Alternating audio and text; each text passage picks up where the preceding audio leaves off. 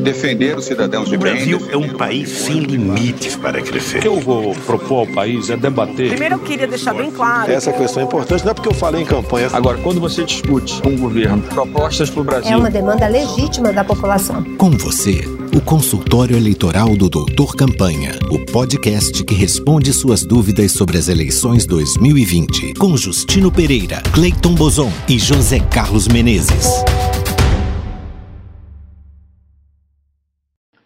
Olá, seja bem-vinda, seja bem-vindo a mais um episódio do consultório eleitoral do Doutor Campanha. Esse é o episódio número 9, o último episódio da primeira temporada. Então, se você quiser saber o que rolou nos outros oito episódios, é só ir na, na nossa página e ouça, divirta-se e passe adiante. Como você sabe, o consultório eleitoral do Doutor Campanha é tocado por nós, por José Carlos Menezes, que é consultor político de longa data. Tudo bem, Menezes? Tudo bem, pessoal? Justino, Bolson.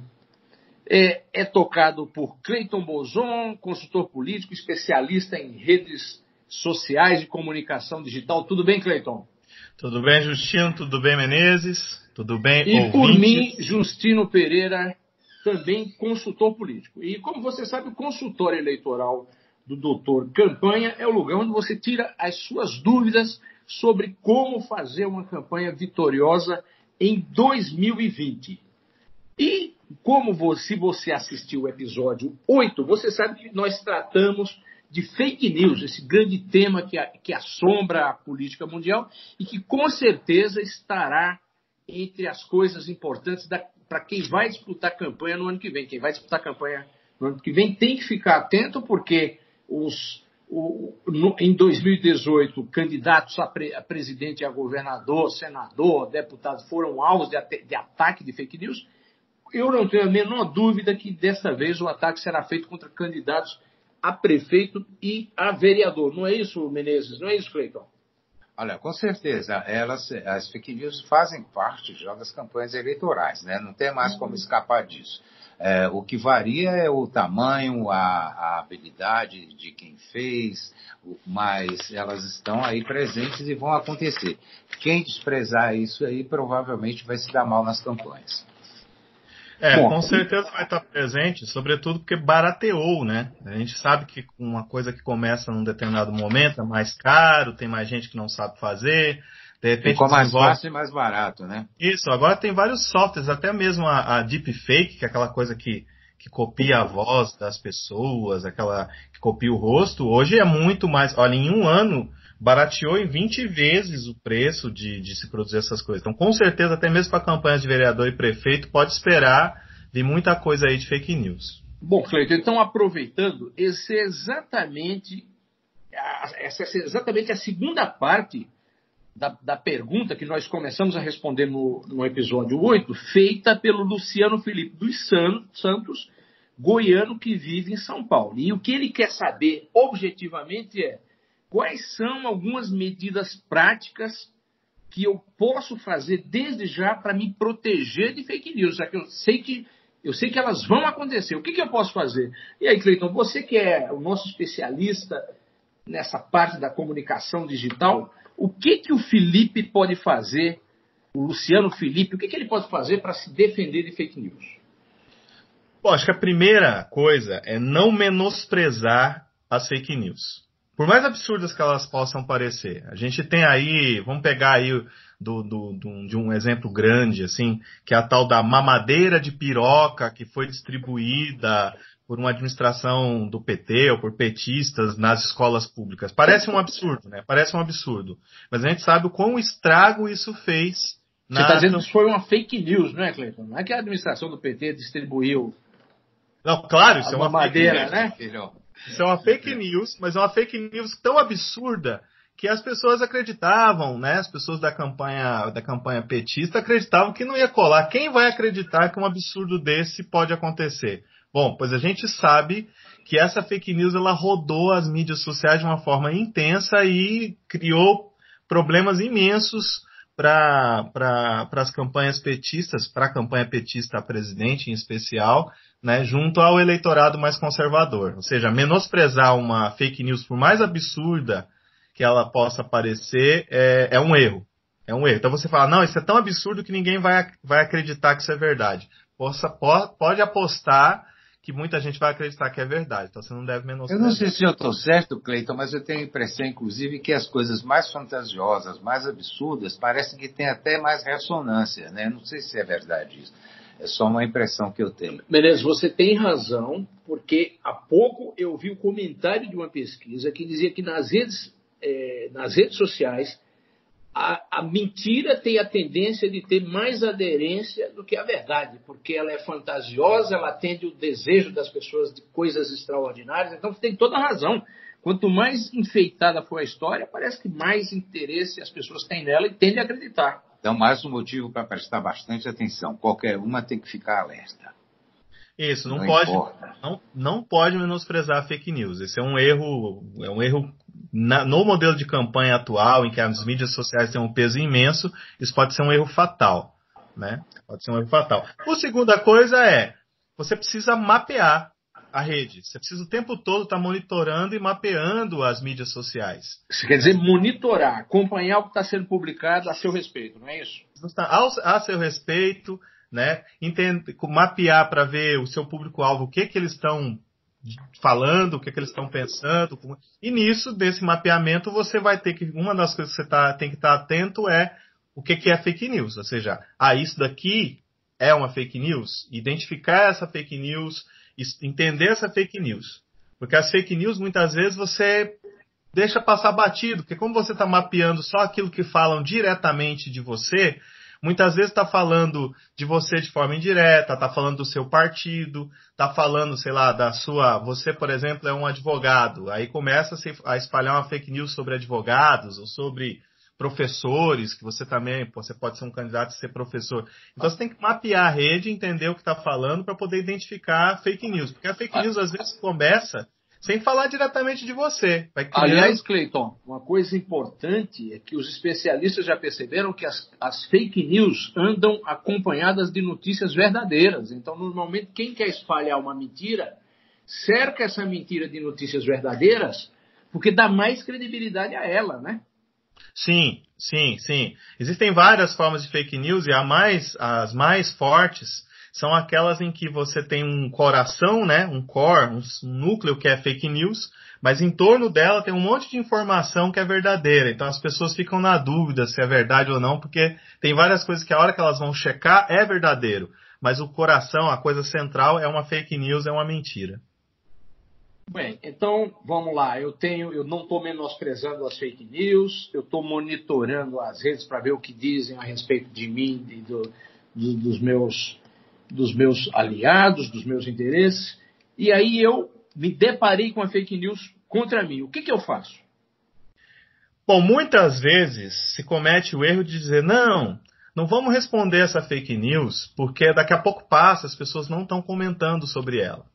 Né? E aí ela vai crescendo e você não vai respondendo, ela vai crescendo e você não vai respondendo, até que em um determinado momento você, ela está em tantos canais que você não consegue mais responder. Tantas pessoas já acham que aquilo é uma verdade que você vai ter dificuldade. Não adianta você criar, nossa, agora vamos combater isso porque tem um monte de gente comentando. Bom, os canais de internet não são canais totalmente interconectados, né? Então você tem múltiplas redes que atuam, né? Elas não são articuladas de uma maneira que você consegue fazer o caminho para poder chegar até lá. Então, o ideal é que você dê pronta a resposta. A fake news surgiu naquele ponto, você vai naquele ponto e responde, naquele outro ponto e responde, para que as respostas elas caminhem junto, né, na mesma nunca é na mesma velocidade, mas na mesma velocidade ou, ou pelo menos na mesma na mesma, na mesma temporalidade em que a fake news está sendo distribuída também. Isso porque é, é, é, é menos difícil tentar conter o espalhamento dela quando ela está nascendo, né? Quando ela está em poucos canais ainda, porque depois, ou, ou, ou está entre poucas pessoas, porque depois que ela vai para milhares de pessoas, daí é exponencial, ela vai para milhões, né? E aí como é que você pega? Não pega, né? Agora, em qualquer momento é preciso responder, né? Isso é uma coisa que precisa ficar clara. Não pode deixar que ela cresça, eh, tem que responder, mesmo que não obtenha êxito total, mas você precisa estar presente desmentindo. Aí, a propósito, tem uma coisa só que não tem necessariamente a ver com fake news, mas que é importante. O que isso quer dizer aqui nessa conversa é que você precisa ter uma coisa organizada com relação às redes sociais. Né? Redes sociais não é apenas ficar postando coisas, tem mais, tem mais coisa ainda. Né? É preciso ter um, um grupo, uma organização, um trabalho persistente, inclusive para as fake news. Né? Quem não tiver organizado, não tiver um grupo prestando atenção no que está rolando nas redes sociais, para o bem ou para o mal, está atrapalhado, pode perder a eleição. Justamente, Menezes, se você não mapeia, se você não monitora redes sociais, por exemplo, você é candidato a prefeito, é, vamos lá, de Ribeirão Preto.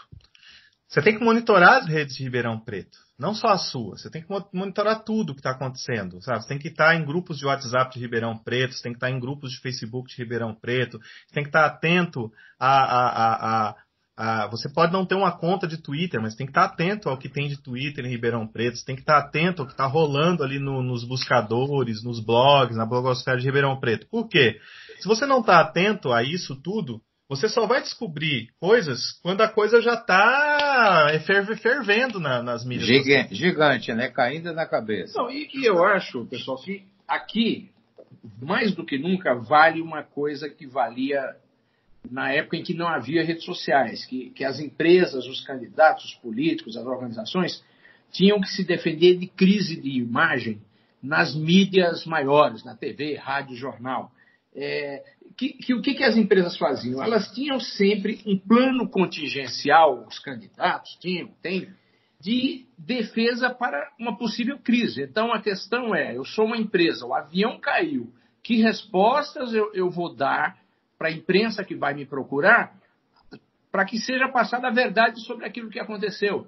É, então, essa questão, essa ação que se fazia antes de, de, de defesa, de uma assessoria de imprensa para contenção de crise, eu acho que ela continua tão ou mais valiosa do que nunca, porque é, a diferença entre você cortar uma versão errada, negativa, logo de cara, é a diferença onde, o quanto a tua imagem vai ficar danificada, porque antes era uma televisão divulgando a notícia, agora é o espectador via o seu celular que passa adiante essa mesma notícia e passa junto com ela para o seu amigo, o seu parente para quem ela passou, a sua credibilidade. Então, eu acho que é essencial as pessoas, os candidatos na, na, nas eleições que vêm aí de, de, de 2020, estarem preparados para assim que sofrerem um ataque, imediatamente responderem. Por mais, como disse aqui o Cleiton, como disse o Menezes, por mais absurdo que o ataque possa ser, responda na hora, corte ali.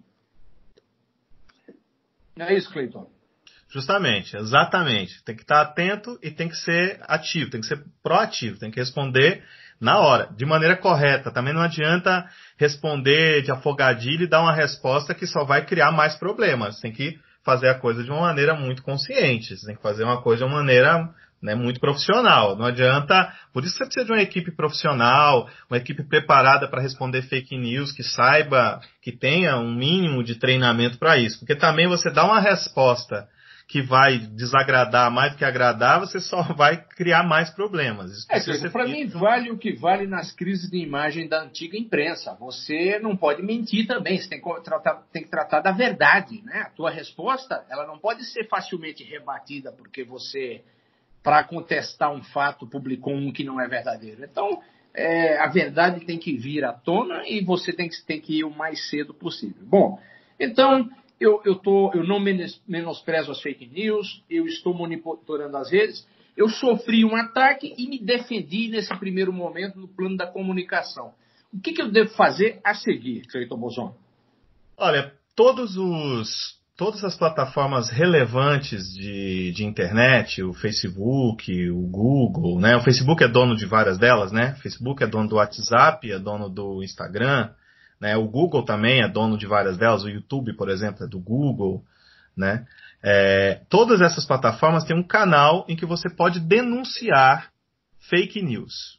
Né? Você pode denunciar notícias falsas. Então, se você é vítima de fake news, uma das coisas que você precisa fazer é ir no Facebook, na, né, pegar aquele conteúdo, denunciar aquele conteúdo como um conteúdo de fake news.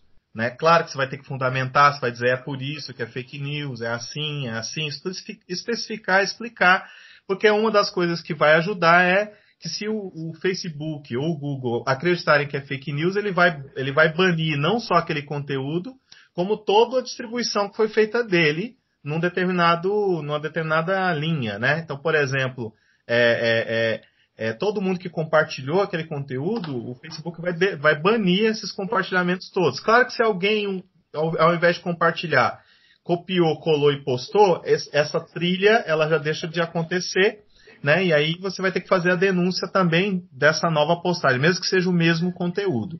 Né? É, não é que resolva, né, Cleiton, mas minimiza, né? É um, é um dos caminhos, né? Só não acreditar que falar com essas plataformas que é fake news, que isso vai ser resolvido e, e impedido de ser propagado com total e completamente. Mas é uma medida importante, né? pode ter um efeito bom. O Menezes, e qual é a outra medida que pode ser tomada? Nesse Olha, eu sou um amante das medidas judiciais. Né? Eu acho que tem que ter uma procura de uh, tentar identificar a origem, quem começou a tal da fake news, e jogar os advogados em cima. É, é processar a, o, o elemento que originou a fake news. É, isso é importante porque também é uma forma de você se defender. Estou né? processando, isso também é legal para você combater a fake news. As pessoas saberem que você está agindo na justiça. E hoje a gente já tem uma legislação que ajuda isso. Não, não se pode desprezar. O que eu acho que é importante deixar claro é que você não pode deixar nenhuma dessas é, ferramentas, digamos assim, para combate. Você tem que usar todas. Justiça, advogado, falar com as plataformas, é, fazer a sua própria versão dos fatos nada disso pode ser minimizado. É, fake news é um negócio muito perigoso e precisa de um combate muito ativo e muito sério. Muito bem, eu acho que, acho que a gente deu aqui um, um, um bom panorama de, de, medidas que devem urgentemente ser tomadas em caso de fake news, ou para acompanhar, ou para prevenir. É, esse é um, o monitoramento constante é fundamental. Cleiton, tem mais alguma recomendação que, que você daria para quem pode enfrentar a fake news nas eleições de 2020? Bom, esses quatro pontos eles são fundamentais. Então a minha recomendação é de novo reforçar os quatro pontos. Não menospreze as fake news, nenhuma delas, por mais absurda sabe? O Brasil não vive um ataque a uma ditadura comunista, mas um monte de gente acredita nisso. Então quem achou que era absurdo, era anacrônico, se deu mal, porque um monte de gente acredita nisso. A Terra, a Terra há muitos anos a gente sabe que a Terra é redonda, mas quem, quem achava que essa história de Terra plana não ia colar está se surpreendendo. Temos milhões de terraplanistas que divulgam isso. Então, assim, não menosprezem, por mais absurda que seja fake news. Não menospreze a capacidade do ser humano de pensar besteira, não é isso? Justamente, não menospreze isso. Identifique a fake news, ou seja, faça um mapeamento de rede identificando isso. Olha, nosso tempo, nosso reloginho dizendo que nosso tempo está acabando, mas. Ah, esse som é porque está acabando?